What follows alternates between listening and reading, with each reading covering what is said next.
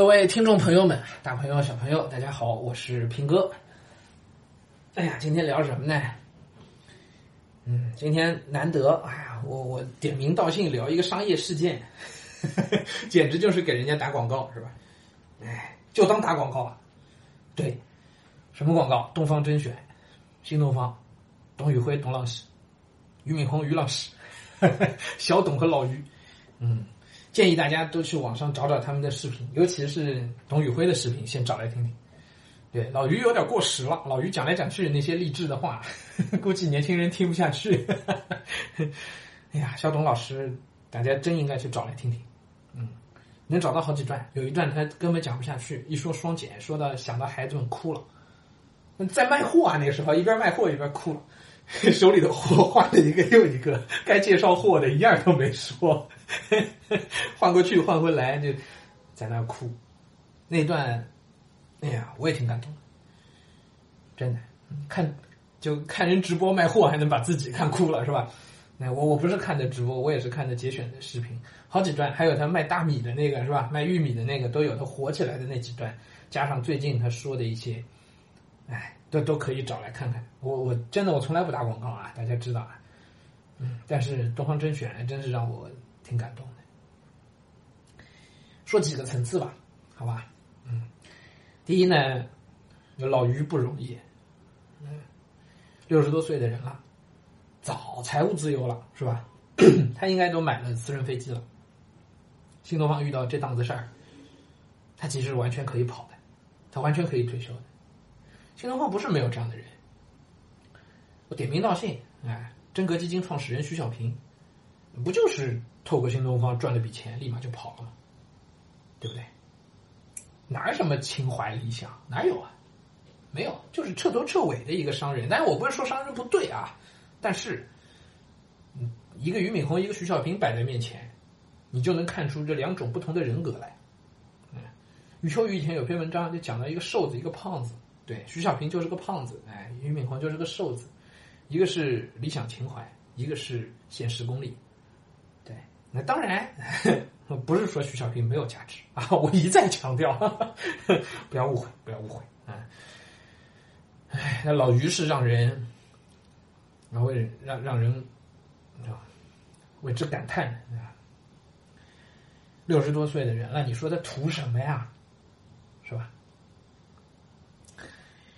不容易啊！新东方挺过来，我我们自己在圈圈子里头看看，所有教育行业的大的公司，能像新东方这样转型过来的，能有这份底子，能这么转型的，没有别人了。张茂兴干不了，就学而思的那个干不了。对，能转型技术公司也许有可能，呵 呵也许啊，那更不要说在国内上市的那一批所谓的教育公司了，一塌糊涂。对，没一家靠谱的，那就直说，没一家靠谱的啊！什么沪江啊，斗神啊呵呵，没一家靠谱的。哎新东方行业标杆，对我相信老于一直在用行业标杆的要求来要求自己。尽管他早些年前前几年他一直都不是最火的，一直不是最红的，他的市值被无数公司超过，对吧？什么学而思之类的市值都超过过他。都都超过了他，超过他好多，还有很多其他公司市值都曾经超过过他。但是你看，普星退市了，高途两块多，哎，只有新东方下来。当然高途也算是靠谱的啊，高途也算靠谱的，因为对，那是俞敏洪的兵，嗯，高途。所以老俞让人敬佩，就不管这事儿，东方甄选能红多久，能火多久，未来能不能走得好，不管。就马云老师讲啊，马云说的这个一百年以后还有教育，有没有新东方不一定，对吧？对，这话也原样送给马云啊。一百年以后中国人还要做生意，但有没有阿里巴巴两说啊。就不管一百年以后还有没有新东方，有没有东方甄选，但是老于这口气挣下来了，嗯，就是就在人的层面上，这是一个绝对值得人尊敬的一个人，一个值得敬佩的人。对，他站得住，嗯，福大写的福啊。二来，那他真的有这个底子。为什么有这个底子？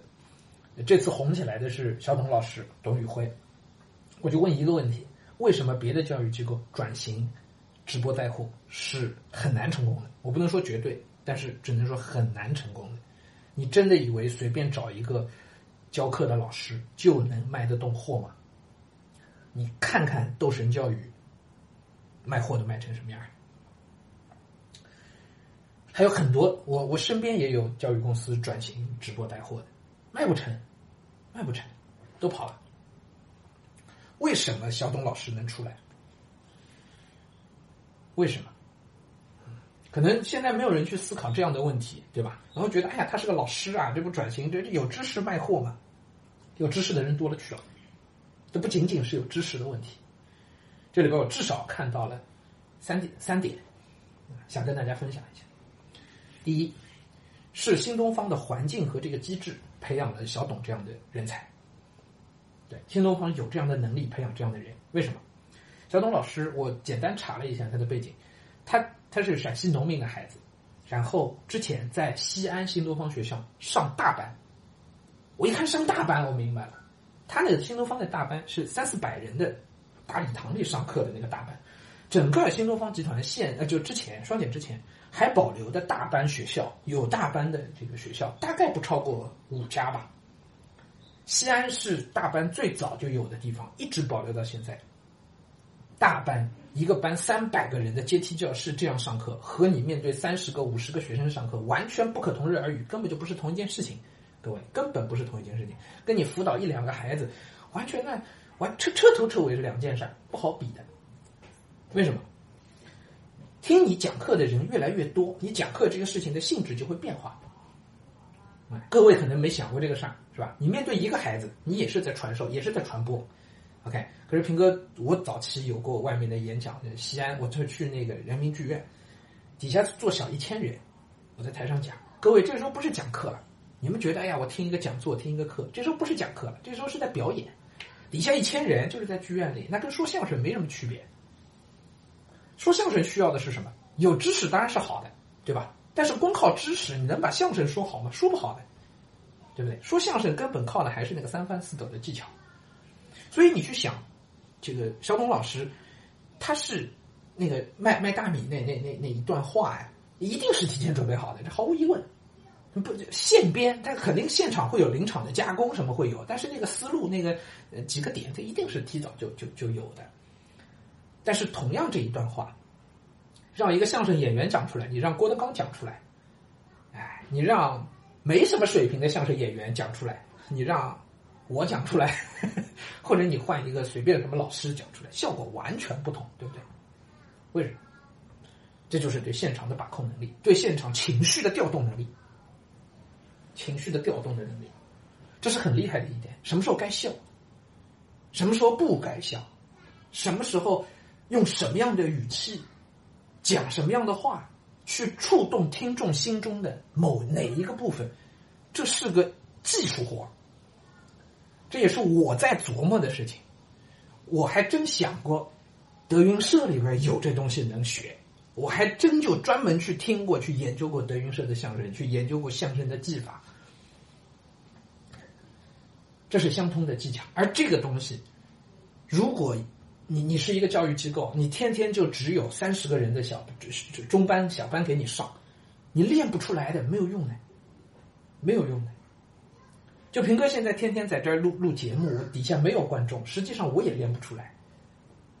那我是靠什么练出来的？也不是靠前些年就光这么上课，光这么上课，我们教室就那么大，招不了那么多人。我在外头各种各样的演讲，各种各样的活动，每一次现场那么多人，第一次很紧张，第二次稍微好一点，一点一点练，练着练着慢慢好，练出来。新东方为董宇辉的出现，提前创造了，提前花了十几年时间创造了他的土壤，创造了董宇辉这样的老师生长的土壤，不止一个董宇辉啊。不止一个董宇辉，实名这些老师，对吧？还有个老师我不知道名字，戴眼镜，非常斯文的。他们不仅是有知识，所以不是说光有知识他们能把货卖好，不是的。他们能控住这个场，知道什么时候该说什么话，怎么样讲出来效果会是更好，是练出来的。是新东方给了他们这样的土壤。这其实反过来说明什么？说明新东方之前的师资品控做得非常之好，这帮老师是真有水平，是精选中的精选。个个能上战场，这就是新东方练出来的。别的机构练不出来。你去看看学而思的老师，我是见过的。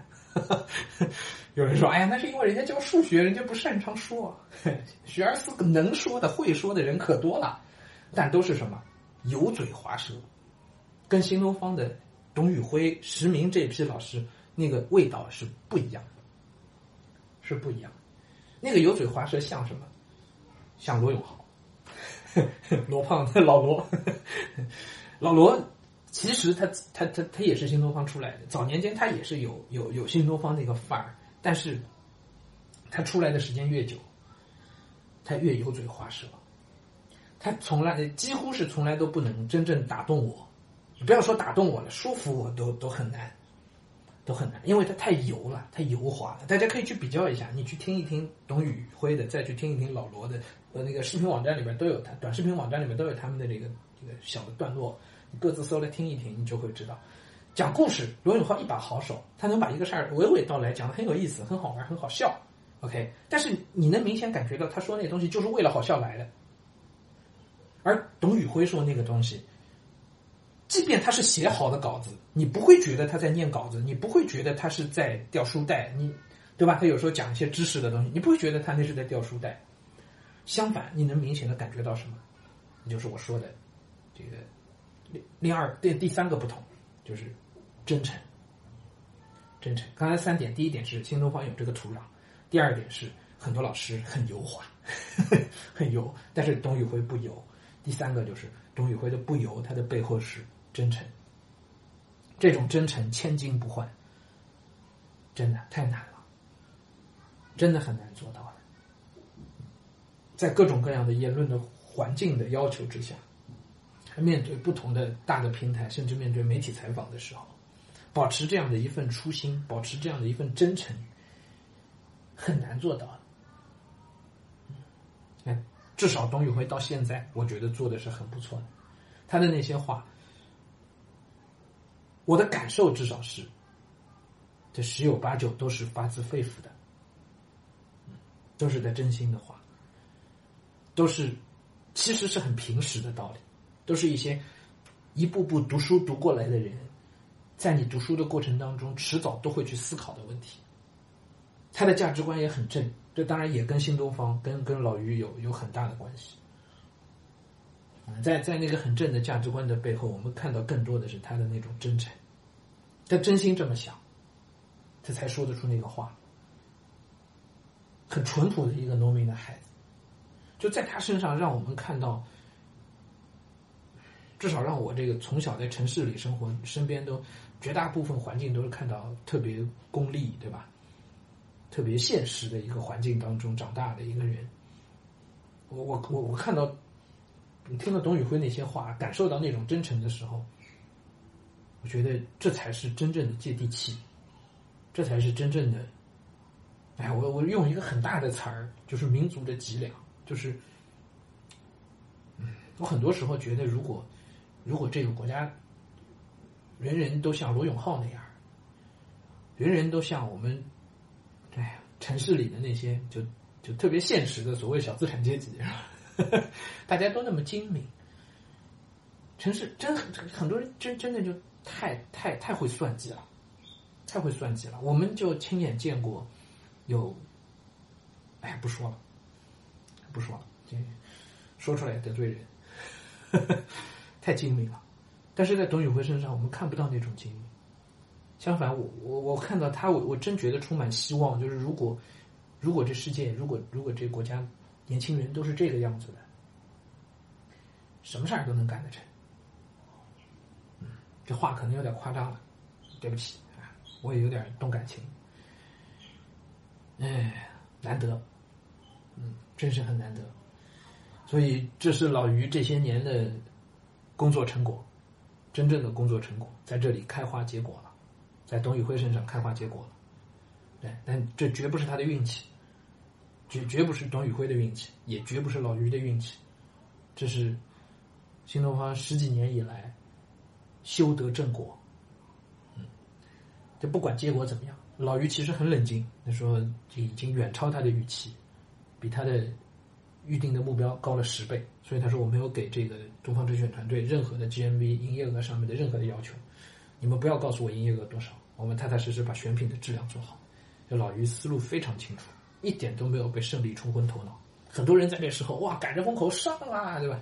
就来了，很多人都会都会这么干，嗯，老于不会，踏踏实实，是吧？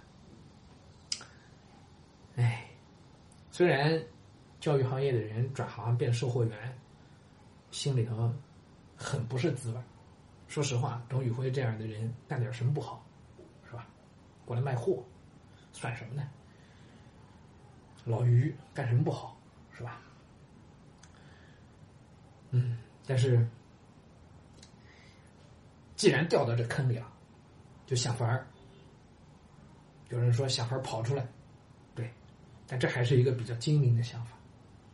我觉得最厉害的人是那种，既然老子掉在这坑里了，那就想法儿把这坑给填了，对，